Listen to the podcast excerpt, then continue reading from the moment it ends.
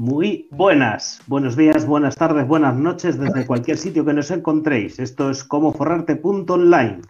A mi lado se encuentra Gregorio González, el CEO de Prolabs. Muy buenas, Gregorio. Y Álvaro Sánchez, un servidor. Buenas, buenas Álvaro, ¿qué tal? Aquí andamos, otra vez para empezar otro nuevo episodio de Cómo Forrarte.online. Así que sin más preámbulos, si quieres cortinilla y empezamos. De acuerdo.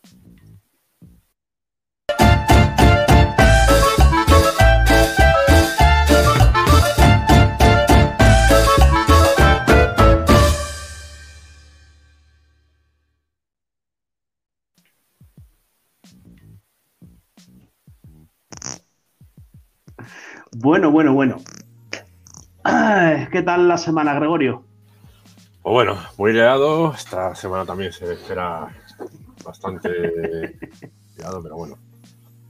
Hay, o sea, probabilidad de precipitación de trabajo, ¿no? Hay mucho burro, como aquí cualquier hijo de vecino, que se esté ganando la vida de manera honrada. Por, por este lado se acerca una borrasca, por este otro un ciclón. Un ciclón y de en medio la tormenta perfecta, macho, sentado cada uno en su sitio. Cago en la puta. Bueno, Álvaro y Álvaro, ¿él? ¿de qué vamos a hablar? Oye, espérate, que tengo el micrófono a tomar por culo. Perdona. Toma, venga, ala. Ahora se te oye mucho mejor. Eh, bueno, ¿de qué vamos a hablar hoy, Gregorio? Sí. Hoy vamos a hablar de los creadores de contenido. ¿Vale? Antes de empezar a decir nada, mira, he estado buscando toda la información curiosa sobre este tema o de valor, ¿vale? Al respecto, y la verdad es que hay un mare magnum de información directamente en internet bastante abrumadora, ¿vale? O sea, eh, ¿tú qué opinas o qué piensas así a priori que es un creador de contenido? Pues como la propia nombre indica, el que crea contenidos para el consumo de otras personas. Para el consumo de otras personas. Más, entretenimiento, información, etcétera. Más o menos, ¿vale? Te voy a leer lo que es la definición que más me ha gustado a mí, ¿de acuerdo? Las definiciones que a mí más me ha gustado, ¿vale?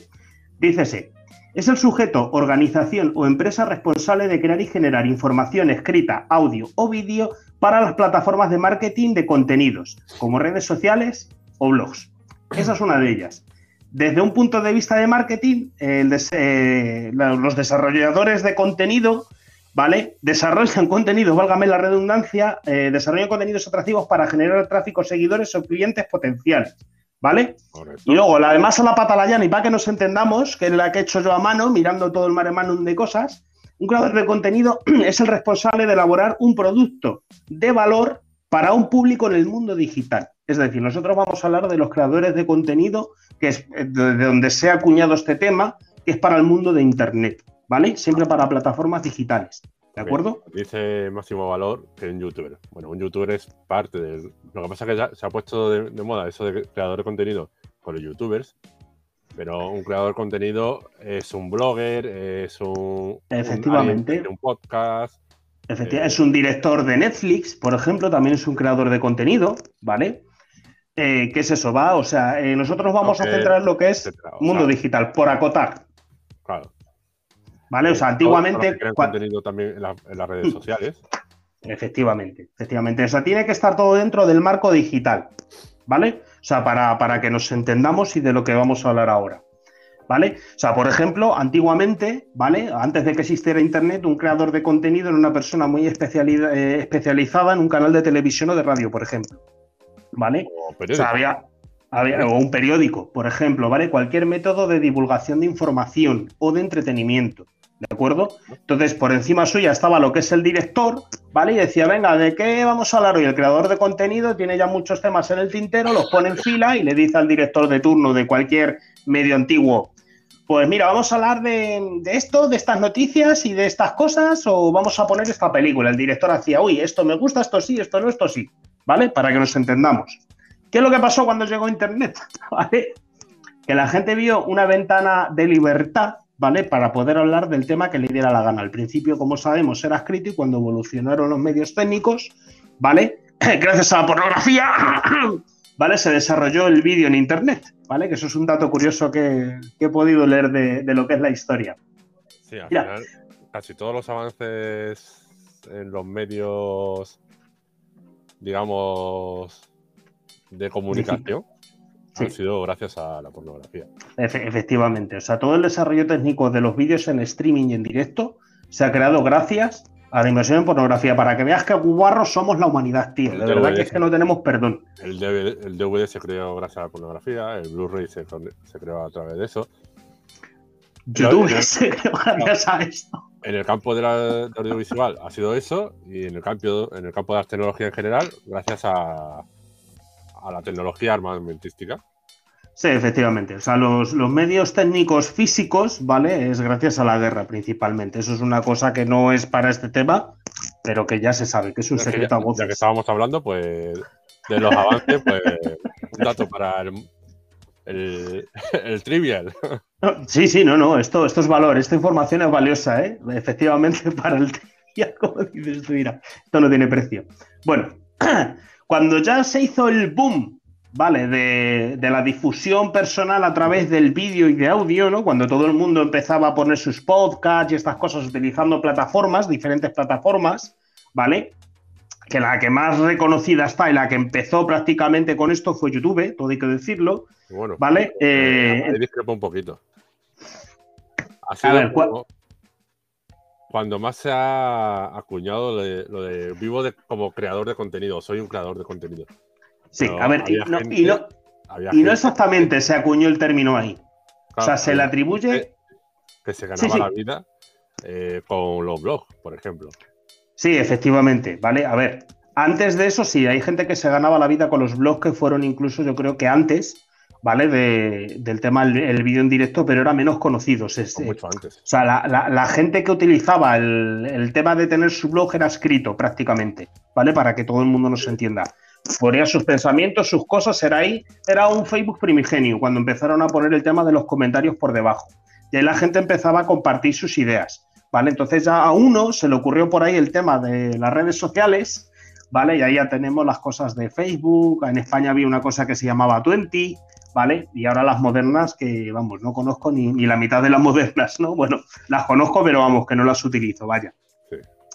Entonces, bueno, cuando, cuando este boom ya salió por fuera, ¿no? Y la gente veía que podía subir vídeos y estas cosas, ¿vale? Los propios usuarios de YouTube, que eran dueños de sus canales, por decirlo de, algún modo, eran los que creaban su contenido. Era un método, yo me lo guiso, yo me lo como. Yo soy el director, yo soy el creador de contenido, yo soy el que hace que cuelga y sube, ¿vale? Como al principio se hacían las cosas, ¿vale? Y hoy en día, ¿vale? Esto ha evolucionado tanto que hay equipos de marketing, de creación, de desarrollo detrás de cada persona, detrás de cada creador de contenido que tú ves en YouTube, sobre todo los más famosos, siempre detrás hay un equipo. Bueno, bueno, mira, ya está empezando por aquí la audiencia. Sí. Eh, si te parece, Álvaro, nos centramos en. Sí, y luego ya nos metemos y luego revisamos un poquito todo lo que van diciendo. Vale, perfecto. Entre ellos, la jugada. Vale. Dice, a ver. Eh, hay actualmente, ¿vale? Dos, hay una línea que está empezando a separarse con respecto a los creadores de contenido, ¿vale? Una son los influencers y otras son, todavía se les denomina como creadores de contenido per se, ¿vale? Eh, la diferencia entre estos dos términos, bueno, es lo que más o menos he estado leyendo, ¿vale? Lo que he podido más o menos averiguar después de filtrar cosas, que son todavía leyes no escritas, ¿vale? Pero ahora mismo, si tú le dices que alguien es influencer, ¿vale? Mm, sabe que es un creador de contenido, ¿vale? Pero no se le da el valor de creador de contenido desde una visión del marketing, no del todo, ¿vale? Voy a explicar, voy a explicarlo. Los influencers eh, de, cuentan de manera transparente su día a día, por decirlo de algún modo.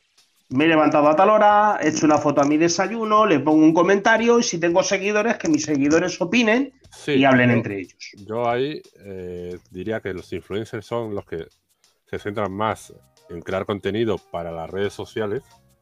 Se da un poquito más de, juego con, digamos, pues eso, con la sociedad. Sí. Y los creadores de contenido son más audiovisuales, puro y duro, de creo un podcast, creo un blog, tienen, un vídeo. Tienen una estrategia específica detrás que puede variar. Y ahí la gran diferencia, ¿vale? O sea, es decir, el, influencer de toda la vida, pues, pues eso, suele ser gente carismática, ¿vale? Y esto, esto sí, a ver, sí, hay gente, luego lo digo después al final en los briconsejos del final, ¿vale? Pero, em, a ver, ¿qué estaba diciendo? Pues eso, eh, que fue Instagram, ¿de acuerdo?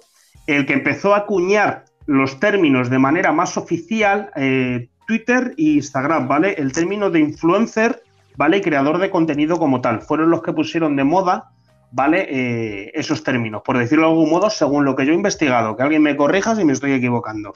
¿De acuerdo?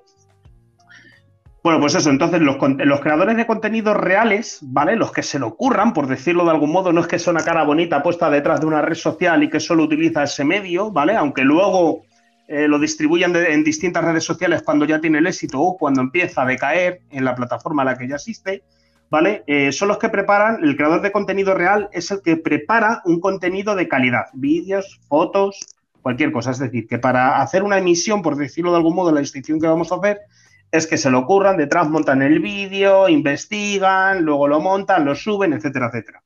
¿Vale?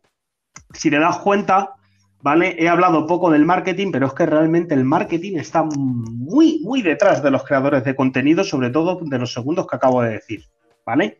Porque una cosa es como, por ejemplo, tú y yo que estamos intentando hacer algo que la verdad es que por falta de tiempo tenemos una escasa preparación, ¿de acuerdo? Pero si sabemos algo del tema, nosotros publicamos. Nosotros seríamos del tipo entre los dos, por decirlo de algún modo. ¿Vale? Sería más bien el, segundo, creadores de contenido. Creadores de contenido ya con determinada tal. ¿Vale? Pero no. De momento lo que no estamos haciendo es preparar un vídeo en plan película para luego colgarlo, por decirlo así, ¿vale? Aunque detrás sí tenemos una labor de trabajo ¿vale? Que por eso pesamos más en esa segunda rama porque subimos podcast, hay una web, nos preocupamos de la calidad y el contenido de esa web, etcétera, etcétera, ¿vale? O sea, pero porque nos quede claro la evolución desde el principio, al principio como no había organización y todo el mundo iba, pollo, iba como pollo sin cabeza, subía lo que le daba la gana, ¿vale? La gente empezó a observar que era más tendencia y que, mm, qué contenidos tenían menos visitas, ¿vale? Y la gente ya se empezó a aprovechar de ello y a industrializar los procesos. ¿Cómo los industrializaron o cómo los mecanizaron? Con herramientas de marketing. ¿Vale? De ahí los grandes youtubers, los grandes instagramers, eh, los, eh, los, peces gordos del mundo de las redes sociales, por decirlo de algún modo. Bueno, todos ellos, aunque parezca que no, la gran, gran mayoría tienen detrás un equipo que les dicen, oye, mira, no puedes decir esta serie de palabras durante esta temporada porque hay un conflicto no sé dónde y nuestras visualizaciones van a caer o vamos a tener a más gente encabronada detrás.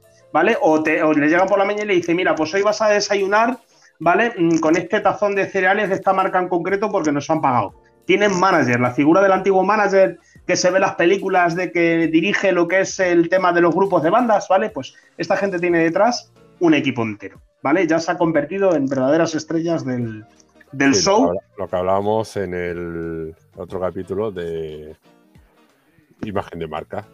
Efectivamente. o es imagen de marca, es uno que tiene la imagen, pero luego hay equipos detrás y ya no solo managers, hay editores, porque hay muchos que se dedican simplemente, pues eso, se hace el vídeo, pero luego todo ese vídeo en bruto, las X horas, hay un editor que corta los fallos, que hace los,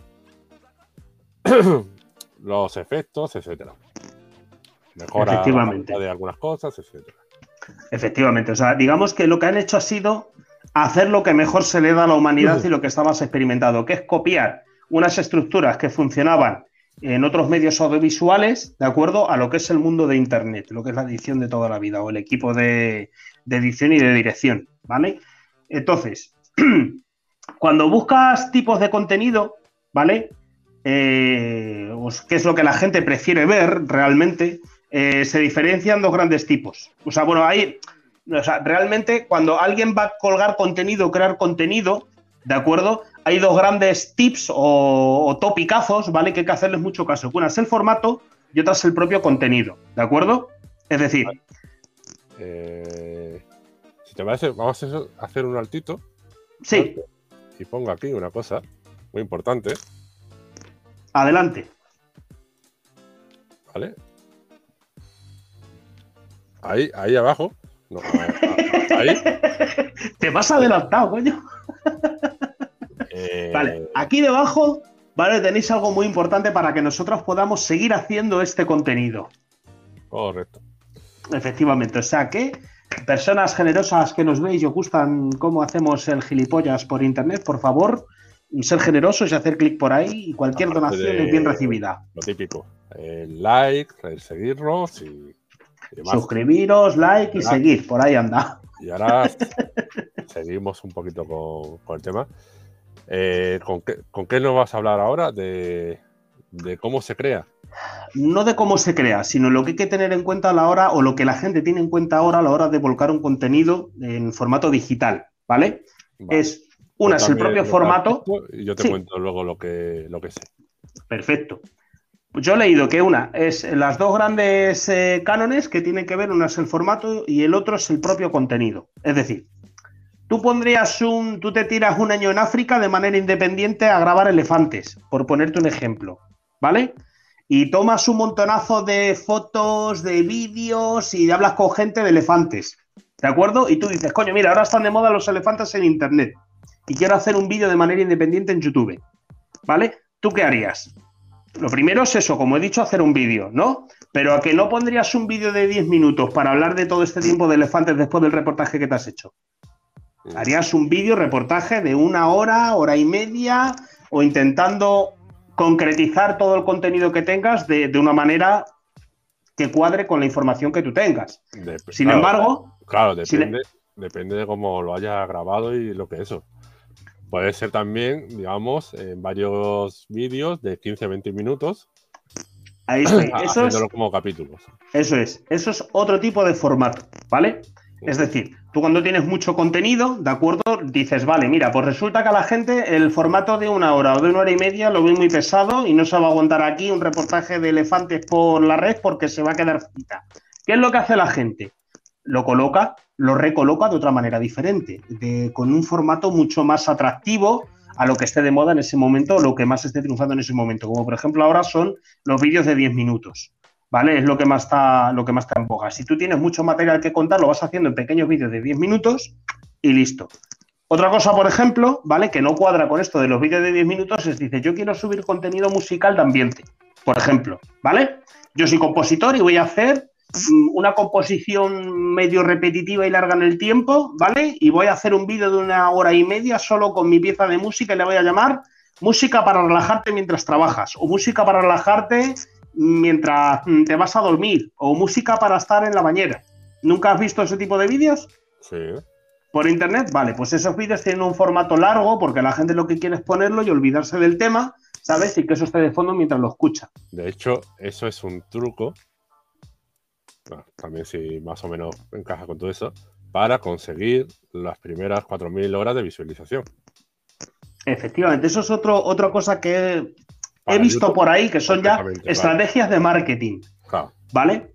Pero lo primero es ver cómo lo vas a colgar o cómo la información que tú tienes, ¿vale? La puedes colgar, qué es lo que más adecuada a la información que tú quieres colgar. Porque una cosa es que tú te levantes por la mañana y digas, coño, voy a hacer un vídeo en YouTube de cómo se hace una tortilla mm, eh, española, una tortilla de patatas, ¿vale? Y el proceso puede ser largo, pero si tú lo grabas todo y luego lo maquetas, ¿vale? Te das cuenta de que todo el mundo que ha hecho un vídeo de cómo se hace una tortilla de patata lo tiene en formato de 10 minutos o menor, ¿vale? Que es algo rápido porque una receta de cocina requiere un tiempo estrecho. De todas formas, a ver, claro, si es algo concreto no vas a estirar el chicle.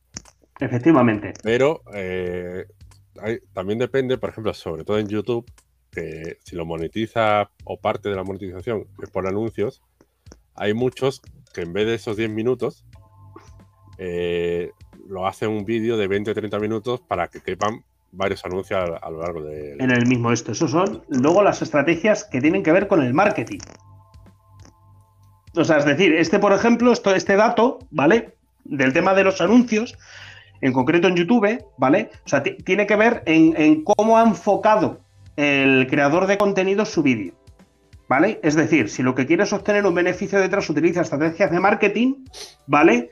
Depende del contenido del que disponga, va a hacer un vídeo de un modo u otro, con un formato u otro, y luego mm, a lo mejor dice, pues mira, si esto lo puedo prolongar más, aquí le puedo meter un anuncio más, porque ya tengo determinados seguidores y sé que voy a ganar más o menos.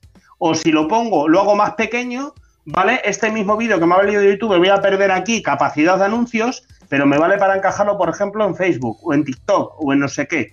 ¿vale? Para primero darme a conocer. Luego ya cuando todo el mundo me conozca hago las cosas más largas y las hago más eh, monetizadas, entre comillas, por decirlo de algún modo. Esto es un tema que es el del cual esperaba que tú hablaras, por ejemplo, ¿vale? O sea, el de, cómo hace la gente en función del formato o cómo gana dinero, cómo lo cuelgan los creadores de contenido, ¿vale? Cuando me digas, abro yo, tú sigue. Sí, no, no, no, no, como, tal. Interrúmpeme, por favor. No, no, no, no. Tú sigue, tú sigue. vale. Luego ya si quieres. No, no. Sí, vamos a ver, vamos a ver. Mira, eh, luego he leído por ahí una chorrada muy gilipollesca que he filtrado un montonazo, que son las características de un creador de contenido. ¿Qué características debe de tener un creador de contenido? Pues mira, cuando está enfocado en el marketing, ¿vale? Eh, tiene que estar lo primero enfocado en el valor. Es decir, mm, yo voy a hacer a generar algo que tenga un valor, o por lo menos estimo que esta cosa que voy a generar tiene un valor. Y tengo que moverme a partir de ahí. ¿De acuerdo? Eh, mm, del valor llega un producto la calidad. A ver, tiene que saber, ¿vale? Una vez que ha creado el contenido, puede que sea un pelotazo, cosa que es muy difícil, o normalmente es que falle, ¿no? Entonces tiene que saber el porqué de su fracaso y de su éxito. Le pasa un poco como nosotros los programadores, ¿no? O sea, ser analítico. Es decir, mi programa no funciona. ¿Por qué no funciona? O mi programa funciona. ¿Por qué funciona? ¿Vale? Pues alguien que crea contenidos enfocado en el marketing, ¿vale? Tiene que saber el de por qué de su fracaso o el porqué de su éxito. El porqué de su éxito es para poderlo replicar y mejorarlo y el porqué de su fracaso es para no volverlo a cometer. Eso es ser analítico, ¿de acuerdo? ¿Vale? Y luego es que el resto de cosas es una gilipollez, porque pone cosas como tienes que ser carismático, tienes que saber hablar bien, tienes que ser honrado en lo que digas, tienes que ser patatín y patatán. Bueno, lo de hablar bien depende. Si es Efectivamente. podcast o vídeo, pues sí, algo diferente. Tampoco tienes que ser el mejor orador del mundo míranos a nosotros, que tampoco que seamos. ni, tenemos experiencia ni nos deseamos esto ahora, que nos metan en una reunión para defender nuestro trabajo, ya verás. A ver. Vale. Aquí es, donde está la cosa, ¿vale? Es decir, eh, yo, vamos, podría hablar de esto y de chorradas he mirado y apuntando un montonazo de, tiempo. ¿Has mirado por casualidad eh, los principales creadores de contenido? Los youtubers que están de moda, lo he mirado, pero cada página te dice que son unos u otros. ¿Pero has apuntado alguno para luego echar un vistacillo? ¿Cuáles son los mejores youtubers que tú te sabes sin necesidad de haberlo investigado? Que es ahí a donde voy. Vale, bueno, entonces ahora. Ibai, ¿vale? Eh, por ejemplo, el Auronplay, ¿de acuerdo? El, Rubius, ¿vale? Y luego están los que están en auge. ¿Eh? De Gref. De Gref, ¿vale? O sea, los que están en boga de todos, que esos han hecho famoso, ¿vale? Por eh, sacar y poder eh, evolucionar de acuerdo y adaptarse a los contenidos que han estado de moda dentro del campo de los videojuegos principalmente. Vale. ¿Vale? Empiezo yo entonces un poquito con mi charla. Empieza, empieza un poco porque luego tengo unas conclusiones aquí muy gamberras. A ver, eh, lo primero para creador de contenido es eso, lo que hemos hablado, lo que acabamos de hablar. Saber un poquito eh, tus, como siempre, tus fortalezas y tus debilidades, el DAFO. El DAFO si se te da más o menos a hablar bien, etcétera, y no te da vergüenza a lo mejor salir en vídeo, pues YouTube, eh, aunque nos dice por ahí Eric del lado oscuro de la Matrix que hay mucha competencia, pero al final eh, es bastante democrático, ¿vale? Al final intenta dar, YouTube por lo menos intenta dar oportunidades a, a todo el mundo, no solo a los, a los grandes eh, eso, si se te da bien hablar y no te da corte, eh, vídeo, por supuesto. Eh, si se te da bien hablar pero te da corte ponerte una cámara y, y, eso, pues a lo mejor un podcast. Si se te da bien escribir, un, blog.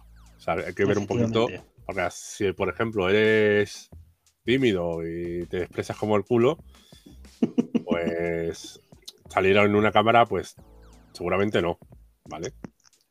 Luego, eh, hay que fijarse también a quién te vas a, a, dirigir, ¿vale? Al nicho, que eso es muy importante también con respecto a eso. El nicho, eh, lo que se dice el, cliente, el cliente ideal, entre comillas, porque al final es lo que hablábamos algunas veces, aunque crees contenido que sea de entretenimiento, pero son tus clientes.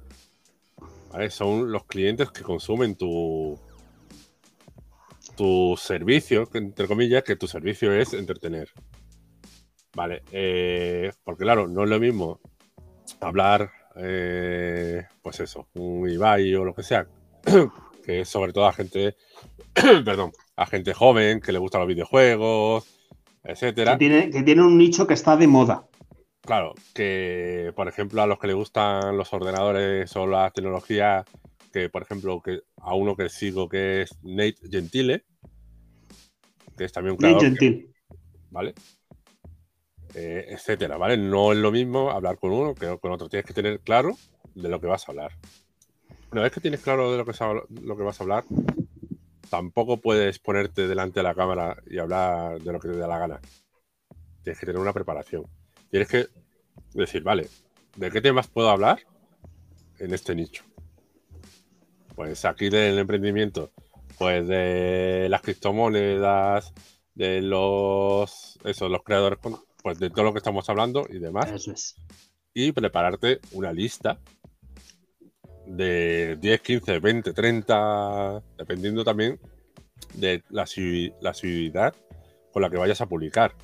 Efectivamente. Claro, si vas a publicar diariamente, pues no tiene, o sea, tienes que tener una lista bastante más larga para que no te coja prevenido. Si es como nosotros una, una a la semana, con 15 ya tienes dos meses cubiertos de temas. Bastante asegurados, efectivamente. Es, o sea, lo que estás hablando es de tener una estrategia detrás antes de publicar cualquier cosa. Claro, Por eso antes hemos dicho que somos más, estamos entre los dos, pero estamos quizás más dentro del segundo tipo porque tenemos determinada preparación anterior. Eh, claro, eh, también depende, porque si por ejemplo tu nicho es que le gusta los videojuegos, estilo, pues eso, Ibai y demás, y, y es un público joven que lo que le gusta es la frescura, la no sé qué, pues tampoco te puedes encorsetar en preparar un tema. O normalmente no te vas a corsetar. Simplemente coges y dices, oye chicos, ¿qué, y chicas, ¿a qué queréis, a qué queréis jugar? A que no sé qué, y sea algo más natural, pues tampoco tienes por qué prepararte nada. Pero. A ver. Hay, otra cosa es prepararse el método, ¿de acuerdo? Es decir, el que se levanta por la mañana porque es alto, guapo, un hombretón que te caga, que está forrado y es el terror de las nenas y la envidia de muchos, al final se hace famoso, por ejemplo, en una plataforma tipo Instagram, TikTok o cualquier cosa, ¿de acuerdo? Y este hombre lo único que tiene preparada o semi preparada es su mecánica. Es decir, al principio lo que hace es tener, oye, pues mira, este es mi día a día, yo me levanto, como esto, este es mi lugar de trabajo, este es no sé qué patatín, ¿vale? Y digamos que solo tiene que tener preparada esa mecánica. No prepara un contenido per se, ¿vale? De investigación o de cualquier cosa que hay por detrás para luego subirlos, ¿vale? Con respecto a los que hemos hablado de los grandes que empezaron con el tema de los videojuegos, ¿vale? Eh, hay, eh, son grandes creadores de contenido porque se preparan muchas de las cosas porque no se estancan en decir, venga, me voy a conectar a tal hora y voy a empezar a jugar al Fornite o al WoW o a cualquier juego, porque muchos de ellos lo que hacen es ponerse su partida en directo, ¿vale? Y los otros ven cómo juega la otra persona, ¿de acuerdo? O, esta gente lo que hace también a modo de preparación es coger lo que ha jugado otra persona y se pone aquí en pequeñito, en un lateral, por arriba, y dice, y se pone a comentar lo que anda haciendo otra persona, ¿vale? Aunque luego después de eso hay un montaje, ¿vale? Pero en el primer caso de los juegos en directo, ¿vale? Lo único que tienen preparado es la mecánica, por decirlo de algún modo. Por eso los que hacen, juegan en directo, para mí están en el primer grupo. Sin embargo, cuando hacen vídeos del otro tipo que requieren una preparación por detrás, aunque sea un comentario, ¿de acuerdo? Que hay muchos que lo hacen en directo, ojo, eso también lleva detrás un, un guion, más o menos, los podríamos acoplar en el segundo estante. Los grandes, como tú has dicho, ¿vale? El, el, el Ibai, el Rubius y tal, ¿vale? Ellos han sido famosos porque se han sabido adaptar, como yo dije, ¿vale? Cualquier grande que esté ahora y siga siendo grande desde hace mucho tiempo es porque dice detrás un tipo de marketing. Oye, mira, ahora está de moda, el, ahora que es verano, es salir a la calle y tirar globos de agua a la gente porque sí, ¿vale? Ahí tienen un equipo detrás que le han dicho lo que puede estar de moda o lo que va a estar de moda, ¿vale? Que eso lo voy a decir luego en las conclusiones, ¿de acuerdo? Y entonces ellos preparan un vídeo que graban, luego cortan, montan y suben pero su secreto ha sido por eso, que se ha sabido adaptar a lo que es el público general porque detrás tienen una estrategia de marketing, ¿vale? Perdona que te haya cortado, pero lo tenía que soltar o reventaba. Vale, vale, no te preocupes. Eh, eso, que bueno, que habrá también algunos eh, que si se preparan algo por, por lo menos pensar, bueno, esta semana pues tal día voy a jugar a tal, tal otro día voy a jugar a tal, porque no, para no llegar el típico día dices, me voy a poner este, ya que juego. y dices, bueno, que los pues, hay, ¿eh? Claro, pues eso. Eh, luego, una vez, eso estamos hablando si es en directo, ¿vale? Que también otra, otra, cosa es grabar el vídeo, que es grabar el vídeo, charlar, no sé qué, no sé cuánto, y luego está el trabajo de editar. Luego, eh, lo que se suele hacer, eh, un vídeo largo, normalmente para YouTube, ¿vale? O estas redes. Hmm. Luego se hacen pequeños como trailers, normalmente para y pequeños momentos de esos vídeos, y se van moviendo también las redes sociales para llegar a más gente. Oh, eso sí que lo he visto. Los mini vídeos estos que te salen de repente en Facebook, ¿no? Y esas cosas. De una mini, o sea, de una pieza de contenido más larga. Eh, bueno, también depende, incluso a veces hacen varios vídeos para YouTube y luego de esos vídeos para YouTube también hacen mini trailers para las redes sociales. Porque normalmente las redes sociales, eh, bueno, Facebook no tiene tanta limitación, pero la mayoría sí tienen limitación de, tiempo. Hmm, hmm. y, el, uso, y, o sea, y nadie se está a lo mejor una hora en, alguna red social viendo un vídeo. Eso es más, ah. eso es más para YouTube, ¿vale? Pero eso, la idea es de una pieza de contenido también hacer varias pequeñas piezas de contenido para otras redes sociales, etcétera. Claro, eso, eso es lo que, lo que se hace a nivel de marketing para dar a conocer tu trabajo, ¿no? Claro, para llegar a más gente, claro. Mm, entiendo, entiendo. Y aprovechar un poquito de eso. Eso, todo eso tiene un trabajo también. Hay mucha gente también que dice, no, el rubio y no sé qué, que para hacer el tonto, el dinero que gana. ya, no es para hacer tonto. son muy listos. Claro, hay que, valer, hay que valer para hacer el tonto. Efectivamente, son muy inteligentes, que es de lo que hablo yo en mi libro, ¿no? El que estamos intentando publicar, es cómo forrarte haciendo el gilipollas por internet, ¿vale? Hablo precisamente de estos, de estos temas. Esta gente no es tonta, es muy inteligente, creedme ha, sabido cómo ordeñar la vaca perfecta de, perfectamente de YouTube. Ah, y eso, y luego eh, el trabajo que hay cuando no es algo en directo, sino que luego sube. Hay muchos que hacen el directo en YouTube o en Twitch, como también dice hmm. Mariana Romero, que también están muy de moda. De hecho, hay muchos youtubers que se han pasado directamente a Twitch por la monetización, por también un poquito, un poquito más de libertad de expresión y demás. Eh, y luego eso lo editan, cortan los momentos más aburridos y lo suben a YouTube también. Efectivamente. Eso también el aprovechamiento del contenido. Efectivamente. O sea, a cuenta también de lo que hablamos en el programa anterior del software este que me comentaste, que era directamente para difundir tu obra en varias plataformas digitales a la vez. O sea, los grandes creadores de contenidos, eso. O sea, se basan y ganan das a conocer en muchos sitios y ya con que tengan un poquitín de fama, ¿vale? Que sean, que es lo que tú decías del tema de los 100 vídeos y tal y estas cosas, ¿vale? A partir de ahí, si sigues teniendo suerte, la cosa puede despegar. correcto. Vale, es, es interesante, es interesante. ¿Qué más nos aportas al respecto de los creadores de contenido, Gregorio? Vale, bueno, eso sobre todo eso. Y luego el tema de, de la pastupi. ¿Cómo ganan normalmente los creadores de contenido el dinero? Eso es lo que quería yo saber. Vale. Porque he encontrado eh, leyendas urbanas de todo tipo a este respecto, ¿eh? y cosas que me parecían totalmente descabelladas. O sea, he preferido ni siquiera apuntarlas. A ver, eh, sobre todo centrado a, a, creadores de, bueno, también de escrito, suele ser por afiliación, ¿vale? Que es el típico eh, enlace que, por ejemplo, eh, ponemos aquí de un segundito de Prime, ¿vale? Ahí está. ¿Vale?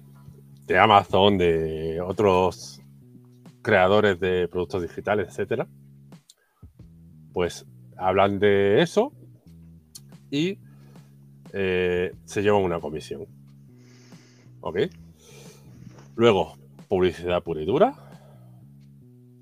¿Vale? Cada plataforma tiene su publicidad. Eh, suscriptores de pago. Ok. En YouTube tiene suscriptores de pago. En Twitch tiene suscriptores de pago. Etcétera. O creas en otro sitio y tienes un Patreon. Sí, los, mini patrocinadores, por decirlo así, o el micromecenazgo. Claro, y los patrocinadores en concreto, ¿vale? Lo típico de que dice, te doy dinero o, mis productos, etcétera, para que hables de ellos en un momento dado. Eh, y creo que eso no se me olvida nada más.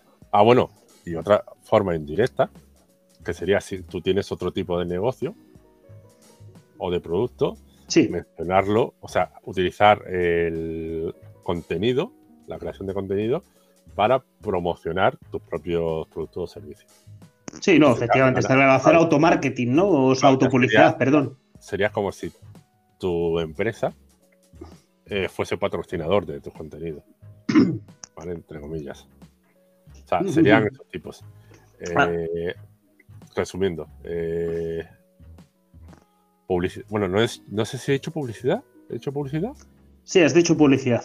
Pero publicidad de otras marcas y de otras cosas dentro de la. O estas?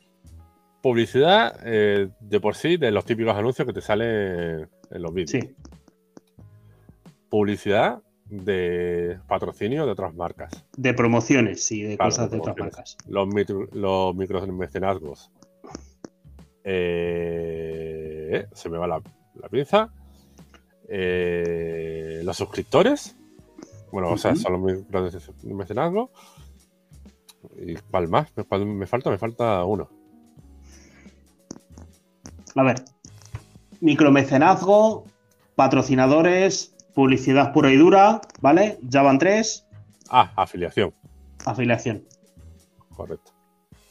¿Vale? Esos cuatro principalmente. Afiliación entendida como yo pago un X al mes, sea lo que sea, ¿vale? Para recibir el contenido de esta persona que es creador no, no, esto sería los micromecenazgos. Micromecenazgos, vale. La afiliación Entonces, afiliación. pones un enlace de un producto o servicio. Ah, es verdad, sí. Eh, vale, como este. como este de, de Prime, os recomendamos la última Por lo menos que le echéis un vistazo. Eh, eso lo recomiendas un producto, si le clican a ese enlace y compran desde ese enlace, te llevas un porcentaje de, de lo que hayan comprado. ¿Ok? Esos cuatro tipos de, digamos, de... Bueno, cuatro o cinco tipos si incluimos cuando es la promoción de productos propios. Efectivamente. Mira, ¿quieres que te lance algunas conclusiones que he sacado de manera gilipollesca investigando todo este tema que me ha parecido largo y tedioso? Sí. Vale, mira, lo que yo he podido aprender de esto, ¿vale, Gregorio? Es, si tienes un te famoso, aprovechalo. Y enseguida montate detrás un equipo de marketing que te va a ayudar muchísimo. Es decir, no tengas una fama fugaz que te vas a estrellar. ¿De acuerdo? Es lo que podido aprender con respecto de esto. Si tienes un buen aspecto físico, aprovechalo, que vende muchísimo, ¿de acuerdo? Para hablar de lo que sea, ¿vale? A la gente le entra por los ojos, sobre todo con el tema de vídeo y estas cosas, ¿vale? Si se te da genial hacer algo, también, aprovechalo. Es un briconsejo muy bueno, ¿vale? Luego ya entrarán los factores de suerte, pero lo primero es empezar. Tiene más probabilidades de que si tienes buen aspecto, vender prácticamente tu cuerpo a nivel visual y tu estilo de vida, ¿vale? Que la verdad es que haciendo algo, sí, aunque se te dé súper bien, a no ser que esté de moda. Y luego lo que he podido sacar de conclusión, ¿vale? Es que la gente que triunfa es que se adelantan a las modas. Y aquí hay dos vertientes. Los que provocan las modas y los que se las huelen y empiezan a hacer cosas de este tipo, ¿vale?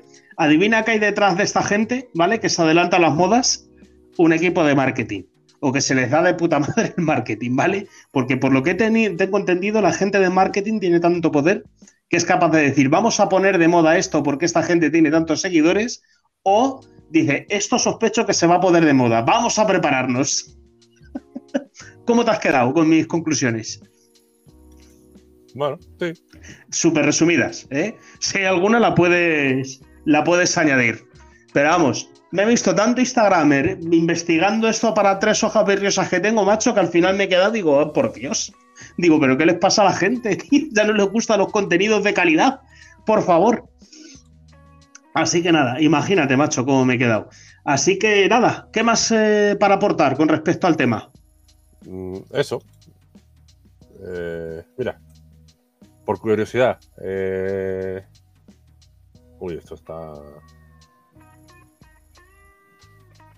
Nos ponen por aquí que las modas, las modas se crean, no se eligen. Es que ahí es donde está la cosa, el gran misterio. Por eso tenéis que hablar con gente de marketing, porque es un mundo de verdad que intento comprender y me cuesta. Conmigo.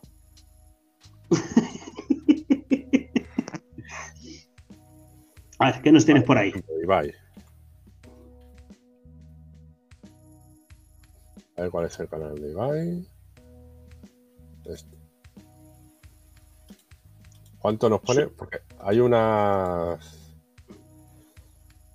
eh, un plugin de, Chrome que te dice más o menos cuánto, cuánto gana la gente. pero esto, tiene que estar mal. Que estima, ¿no? ¿Por qué? ¿Qué te dice?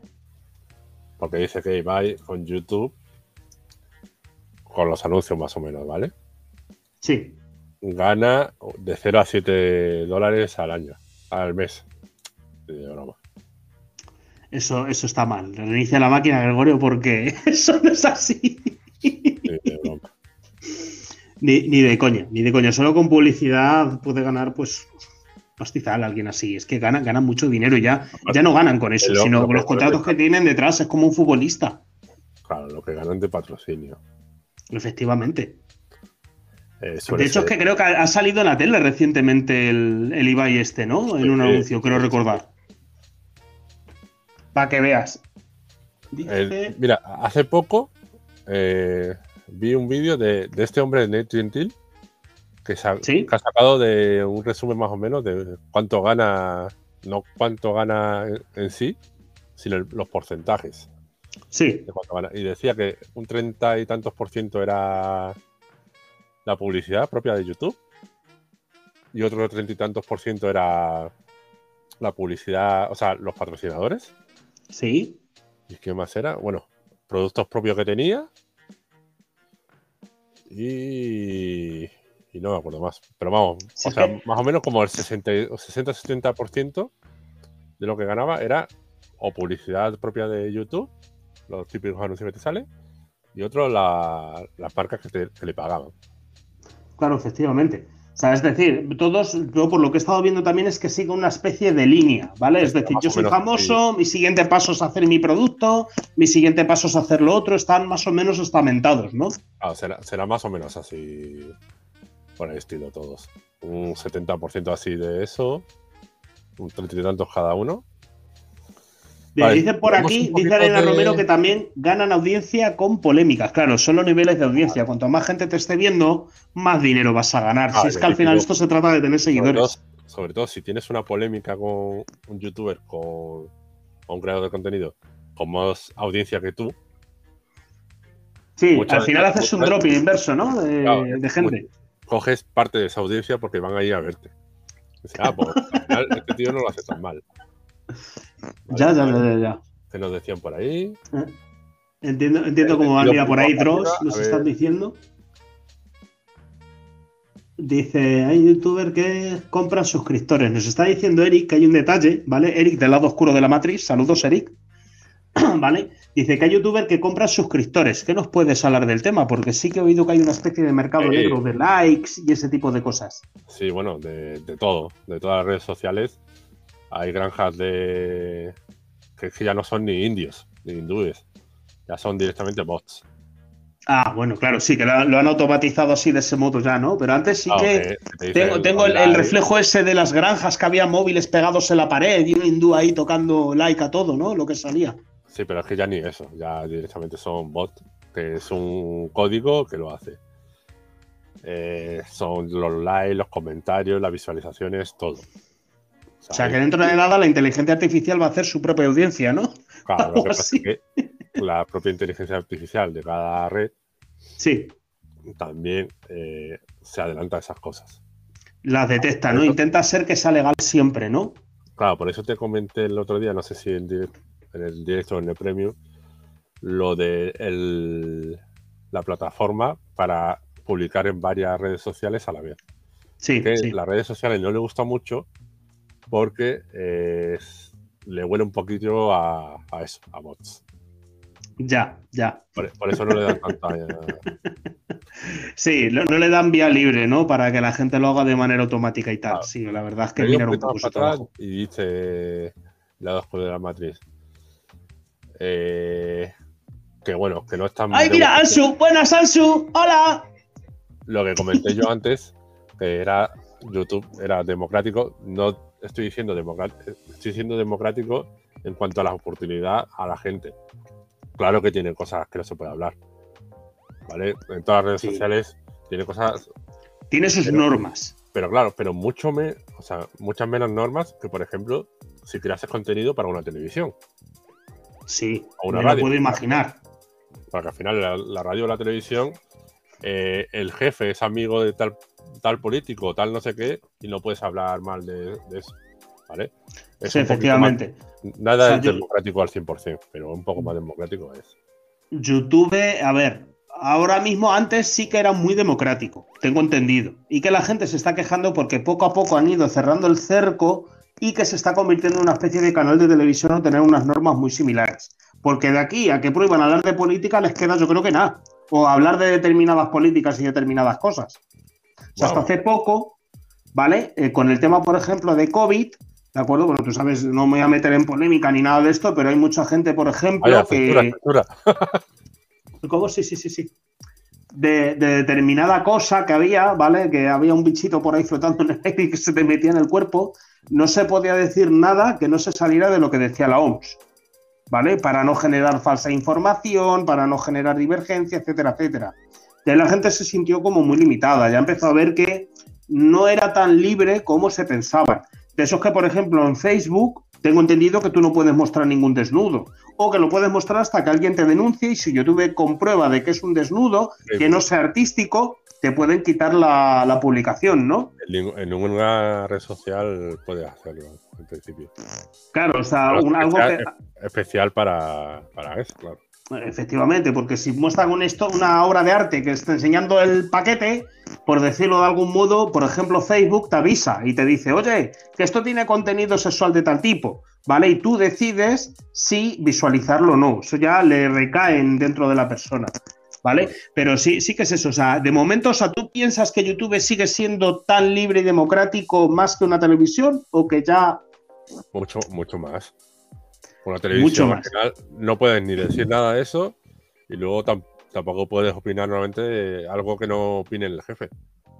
Claro, sí, efectivamente, efectivamente. Eh... Nos decía Ariana que Twitch para la gente joven es ahora mismo el rey, que luego lo, lo suben a YouTube, que es lo que hemos dicho. Luego, ¿qué más? La de contenido de misterio me, me encanta, el público. ¿Cómo hago para un super chat que salga en pantalla? Vale, eh, claro. Eso hay que utilizar nuevamente herramientas, ¿vale? Estilo, pues eso, lo que estamos usando nosotros, que es Restring, etcétera. Por ejemplo, hmm. esto. Ah, aquí. A ver, ¿cómo era esto? Ahora no me sale. Claro, sí, ahora están hablando de los desnudos por la, por la. Mira, sí, efectivamente, eso es para que salga en pantallota el chat. Sí, lo, que pasa es que me he ido un poquito más para atrás para ver lo que no hemos perdido.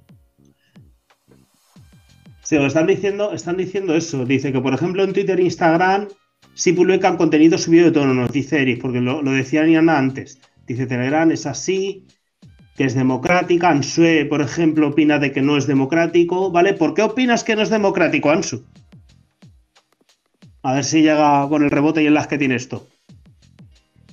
Vale, y lo de Instagram también sí que hay un mundo detrás, macho, y en Twitter y estas cosas con las cuentas privadas, de lo que decíamos de que si una persona es guapa y tiene buen tono y tal, ¿sabes? De que se aprovecha mucho de ello. El tema de, de hay como una especie de red social que yo no sé si está ligada directamente a Twitch, alguna de estas, ¿vale? Que se llama Mis Seguidores o Mis eh, OnlyFans, me parece que se llama o algo así. Una plataforma que se llama OnlyFans, me parece que es. Que yo no sé si es que se puso de moda el año pasado y ahora está ya de capa caída o algo de eso. Vamos, que la gente pagaba, ¿vale? Que salían actrices y actores y gente famosa y tal ¿vale? Y que la gente pagaba todos los meses cada uno, ¿vale? Una afiliación, ¿de acuerdo? Por ver, por sentarse media hora a hablar con la peña y estas cosas. Me parece que era algo así, que eso ya se convirtió en una especie de puterío acojonante. Dice sus propios intereses de contenido que no es apto. Vale, sí. O sea, Eric, la verdad es que, tienes razón ahí. Dice, te puede, dice Ansu, te puede cambiar lo del término del contrato, ¿vale? Sin decirte nada de acuerdo el término de contrato y eso es verdad, ¿vale? O sea, la verdad es que YouTube lo puede cambiar cada dos por tres. Si tú hablas de uvas y de repente se legalizan las uvas y tan jodido vivo. y al siguiente ya te, te destruye. También, también es que estás en su casa. Vale, claro, sí, efectivamente hay que reconocer que tú estás subiendo contenido a su plataforma y que ellos son los dueños. ellos cambian nuevamente el término de, o sea, los términos de condiciones porque si no a ellos también le pueden eh, tener repercusión eh, si permite ese tipo de contenidos o de... Claro, yo, yo lo que he visto que para evitar o para hacer una pequeña trampa a este respecto, de acuerdo, es que en YouTube te ponen un pequeño resumen de lo que va a ser un capítulo de algo, ¿vale? Y luego te ponen un enlace a otra página que sí te permite ese tipo de contenido, ya ya, pum, te enchoclan el vídeo entero. ¿vale? Para hablar de temas delicados sobre todo. Eso es lo que, lo que he visto yo, cómo hace la gente para poderse saltar esta pequeña trampa. ¿Vale? Dice, mira, nos dice Nionor, buena Nionor, ¿vale? Que es de, de pornografía, nos está diciendo por aquí. Ahora se publican en Twitch y empezaron a quejarse mucha gente porque es una plataforma sobre todo para menores. ¿Vale? Ahí también es verdad. Por ejemplo, Twitch van muchos menores y utilizaban la plataforma esta de OnlyFans, me parece, para poder captar a todo tipo de gente. Claro, los menores se meten en sitios donde no debían, ¿vale? Pero bueno, estos son los peligros del mundo de Internet. O sea, todo hay que decir, ¿vale? Por romper una lanza a favor de la pornografía, que nosotros tenemos Internet gracias a la pornografía principalmente, ¿vale? Que es para lo que sabes. Y tenemos Bitcoin gracias a la pornografía, ¿vale? Para que lo sepa todo el mundo también. Madre mía, pues sí que ha estado activa también hoy. Valor máximo nos dice. Hay cuadros de arte clásico que los clasifican como desnudos y los censuran. Pues eso es verdad. Cuando son buenos, no una pieza románica, no. Cuando son una buena pieza renacentista y sale alguien desnudo, sí que lo censura, los piselan las partes y tal. Dice Mario Sánchez, pero tú puedes utilizar tu cuerpo también para atraer gente. Hay gente que se aprovecha de su personalidad y carisma así ha de ser justo también que puedas usar tu cuerpo. Sí, efectivamente, Mario tiene razón, es una de las cosas que yo digo. Hay mucha gente que mm, es de buen ver, ¿vale? Y utiliza lo que es esa atracción sexual para eh, tener seguidores y luego ya depende, o se van para un lado o se van para otro. Yo en mi libro también digo lo del tema de las gamers, que son que cuando mm, tienen menos seguidores lo que hacen es despechugarse, ¿no? Para atraer más seguidores. Y es que la gente lo hace eso, al igual que el tío que está cuadrado, si ve que tiene menos seguidores, de repente, aunque juega videojuegos y solo se dedica a eso, se despechuga también un poquito, tiene poses más sugerentes para volver a atraer seguidores. Es que el mundo funciona así, sobre todo este mundo de los seguidores, ¿vale? O sea, por lo menos a mi punto de vista o por lo que yo he podido apreciar. Claro, de todas formas, eh, estamos desviando un poquito, porque, a, ver, eh, que te censuren eso no significa que tú puedas hablar casi de cualquier cosa eh, con más o menos una libertad. Lo que tampoco puedes hacer es eh, incitar al odio ni nada de eso. Eso, eso, es, eso. Y eso, yo creo que son, normas morales que tenemos que tener integradas. Ah, nadie puede incitar al odio. Y como hay menores de, menores de edad que pueden estar viendo ese contenido, eh, algo de sexo explícito tampoco es. Pero al final, bueno, cada cual puede tener la mentalidad que, quiera. Pero yo creo que también esas cosas es normal que, que se censuren. Porque al final tampoco puede ser, o sea, tampoco puedes no ponerle ninguna barrera a lo que habla la gente, ¿no? Efectivamente. Claro, o sea, todo mm, está dentro de lo que son también marcos sociales, por decirlo de, algún modo. No lo mismo eh, la temática que podamos tener en, el, en, Occidente que en Oriente, por ejemplo. Ah, ¿Vale? o los temas de conversación no son iguales. Ah, al, tema. Yo me, refería a lo de democrático a la hora de eh, que no solo los grandes van a salir en, en los perfiles, en los avisos, en las sugerencias de las otras personas, sino que uno pequeño como nosotros podemos salir de las sugerencias de vídeos de las personas y nos dan oportunidad. A eso es, es decir, que la oportunidad te la dan, otra cosa es de tú cómo la utilices, ¿no? Por decirlo de algún modo. Claro, si a ti te dan la oportunidad, pero tu contenido pues no tiene demasiado valor para la gente, pues no lo van a ver y van a dejar de darte la oportunidad. Eso Efectivamente. Para lo demás, marketing. Para todo lo demás, un buen equipo de marketing. O tener un CEO de una empresa de marketing, como tenemos aquí en el canal ahora mismo. De todas formas, en casa, en casa Herrero. Cuchillo, de palo, tío. Sí, efectivamente. Es, es, difícil, tío, hacer directos en YouTube. ¿eh? Yo me pensaba que iba a ser de otro modo, pero bueno, yo que se me hace la lengua un huésped aquí hablando, ¿sabes? En directo sin tenerlo yo escrito de puta madre, tío. Todo, todo lo que tú quieras, yo lo reviso, yo lo corrijo, yo tal, pero en directo, tronco, y hablando, se me hace súper difícil, tronco. A ver, también. Mm, yo me imagino que me iré soltando con el tiempo, ¿eh? Lo, es lo normal, Álvaro. Al final, todo el mundo, el que tiene boca se equivoca y son cosas del directo. Sí, no, no, efectivamente. Lo que pasa es que también eh, estamos acostumbrados, ahora sí se está viendo más más temas de directo y demás, estábamos acostumbrados a los vídeos ya grabados, editados y cortados y demás. O sea, joder, que, eso, soy un inútil. No, es que también los grandes se, equivocan en directo. Dice por aquí, el, famoso ASMR, nos decía Ariana, eh, Romero, agua de chica gamer. ¿Te refieres, Ariana Romero, al tema de las colonias y ese cosa de tipo con olores a determinadas partes del cuerpo y todo eso? No marco social, se llama ley, dice Mario Sánchez, efectivamente. También influye mucho la ley de tu propio país, que puedes sacar y no sacar. Mira, nos pide Mario también el naming. Vamos a ver si lo teníamos apuntado. Pues creo que no, vamos a ponerlo ¿El cual? El... Hablar algún día del naming de las empresas. Del naming, naming de empresas. Sí, sería interesante. ¿eh? Por ahí con el tema de la simbología también hay mucho, pero bueno, eso será otro cantar. Dice, la neutralidad y equivocaciones también se valora. ASMR, los sonidos eh, supuestamente relajantes. eso yo no, nunca lo comprendió, pero bueno, para gustos colores, como has dicho. O estresantes, dependiendo de qué persona. Efectivamente. Y dependiendo de la cultura también, fíjate, macho. Qué cosas, qué cosmopolitas somos. ¿Tenemos algún libro, eh, Gregorio? A eh, propósito del tema. Sí, sí, Por favor, que entre en la sección de libros. Espérate, que le doy. Que ardo de...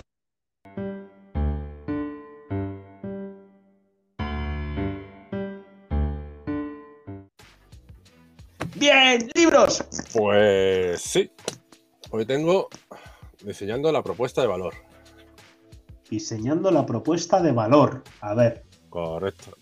dejo ya el, el, link, por favor. El link de afiliados. Ir y comprarlo. Aunque no os guste el tema, ir y comprar, pero como 5 o 6. hace falta. Que serán 5 o 6 céntimos más que irán a nuestro, a nuestro proyecto. vale.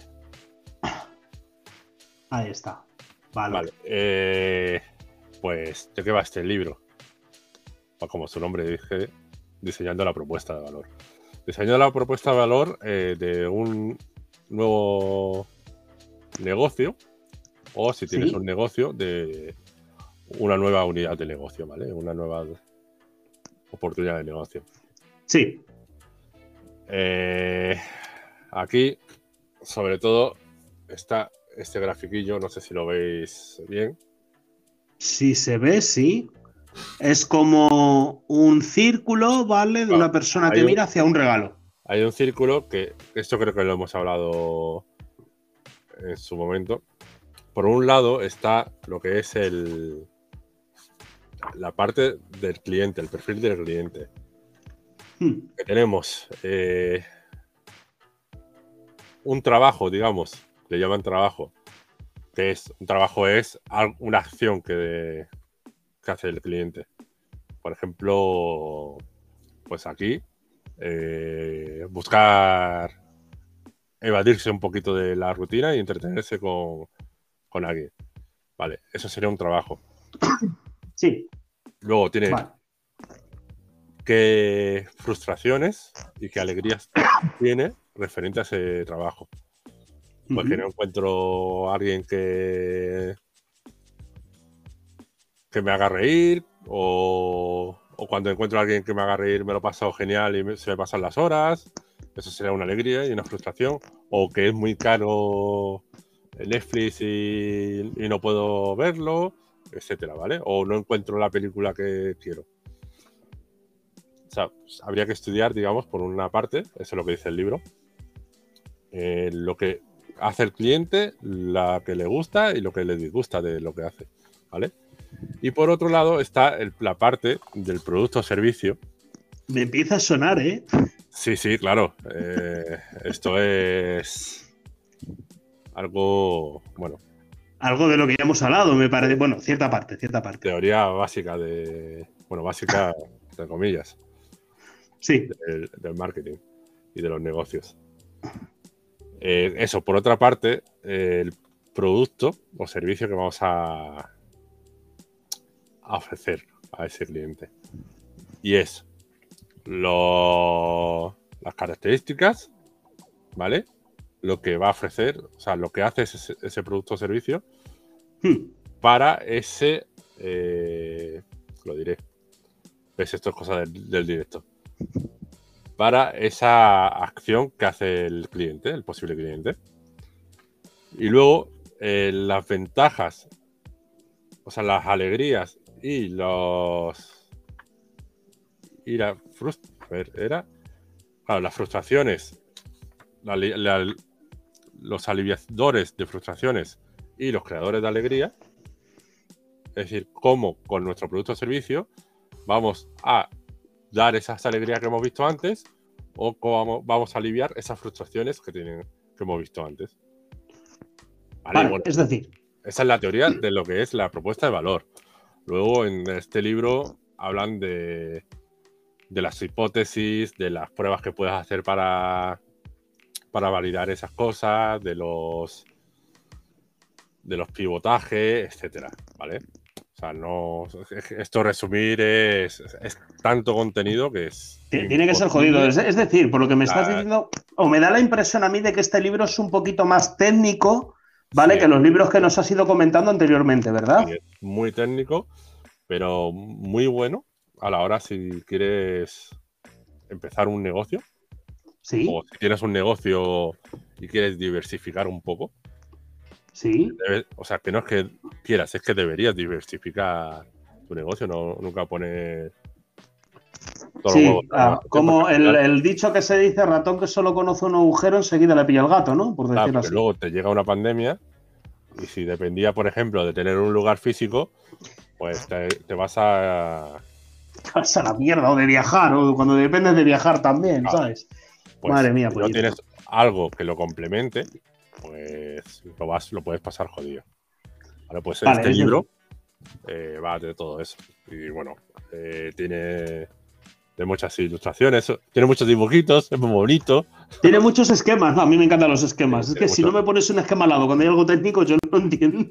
Tiene muchos esquemas. Y Soy así de básico. Mucho paso a paso, que luego eh, hay de, los creadores de este libro, que es Alexander Osterwalder, y bueno, sobre todo Alexander Osterwalder, eh, tienen el modelo Canvas, ¿vale? El modelo Canvas también es una simplificación de un modelo de negocio, donde ves eh, bueno, la propia propuesta de valor, el segmento de cliente, ves los... Eh, digamos, los socios claves, las actividades claves, los costes, el cómo vas a ganar dinero, cómo vas a llegar a los clientes, ¿vale? Cómo le vas a entregar valor. Eso, Mm. en eso se ve el, el modelo Canvas. Pero eso ya es otro libro. Y ahí Dice concluyo Mario, mi. Dice Mario Sánchez, antes de concluir, ¿vale? Porque hay que hacer un resumen, porque este libro es interesante, aunque sea más técnico, pero me está recordando muchas cosas que ya hemos hablado aquí en, el- en los episodios. Decía Mario Sánchez, dice, podríais poner ejemplos de gente que ha hecho dinero de la nada, pero no de los clásicos de siempre, tipo Apple y así, que la gente no es conocida. Me encantaría saber esas historias, dice Carolina Arena, y a mí también. Hablaremos en algún futuro de gente que ha hecho dinero de la nada y de la suerte que ha tenido en poder hacer dinero de grandes mentes geniales que sí que han hecho dinero de la nada. ¿Vale? O, o a ver si empeño y perseverancia, como por ejemplo el de Dyson. ¿Vale? Por ejemplo. ¿De acuerdo? Eh, de todas formas, o sea, o sea, a mí incluso me gustaría atraer para entrevistar a gente, a gente así que nos cuente su. su Sí, como de la nada han salido. es en plan con ideas geniales, ¿eh? Nosotros, a mí particularmente me gusta la gente genial, ¿vale? La gente decir, ¿cómo coño se te ha ocurrido esto, tío? ¿Sabes? O sea, te admiro, ¿sabes? O sea, te adoro, o sea, la gente así me encanta. Eh, ¿Qué iba a decir? Entonces, No, es- El dueño de Amazon. Mira, podríamos decirle a Jeff Bezos que si, si quiere hacer este- una entrevistilla aquí, ¿no? Jeff Bezos, si nos oyes, por favor, te invitamos a comoforrarte.online para que nos des una lección magistral, aunque él ya tenía pasta, ¿eh? Que, que, que mi- que mis fuentes me dice que nos sigue todos los días. Que sí, sí, sí, sí, sí, sí, que le, le- le ha entrado un influjo aquí, nos oye a través de la Alexa, ¿eh? Y él se pone desde su Alexa, desde su casa a vernos. Dice, Alexa, ponme como forrarte.online y lo escucha todos los días. Ese cuando comentamos Facebook, el Mark Zuckerberg también, porque si está uno, está el otro fijo, ya te lo digo yo. También, también. Con el metaverso. también nos escucha. Lo que pasa es que Bill Gates, entre libro y libro, no le da tiempo tampoco a escucharnos todo, Eh, claro, todos claro, los días, pero, pero algún día sí nos escucha, algún ratito. Te, te digo yo que sí, para relajarse, que tiene los ojos fritos en las lecturas. Billy, Billy, Billy, Billy Ventana, o sea, Billy. ¿Cómo es? Bill Portones, El que hace un sistema operativo llamado Ventanas, ¿vale? Vale, que lo hablo también en mi libro, ¿eh? De, de cómo forrarte haciendo el gilipollas por internet. Bueno, bueno, pues Mira, así. a mí no me, no me importaría tener una charla con, con Amancio Ortega, ¿eh? Joder, a mí tampoco, la verdad, macho. La verdad es que. O con la hija, vaya. Muchísimo con ese hombre.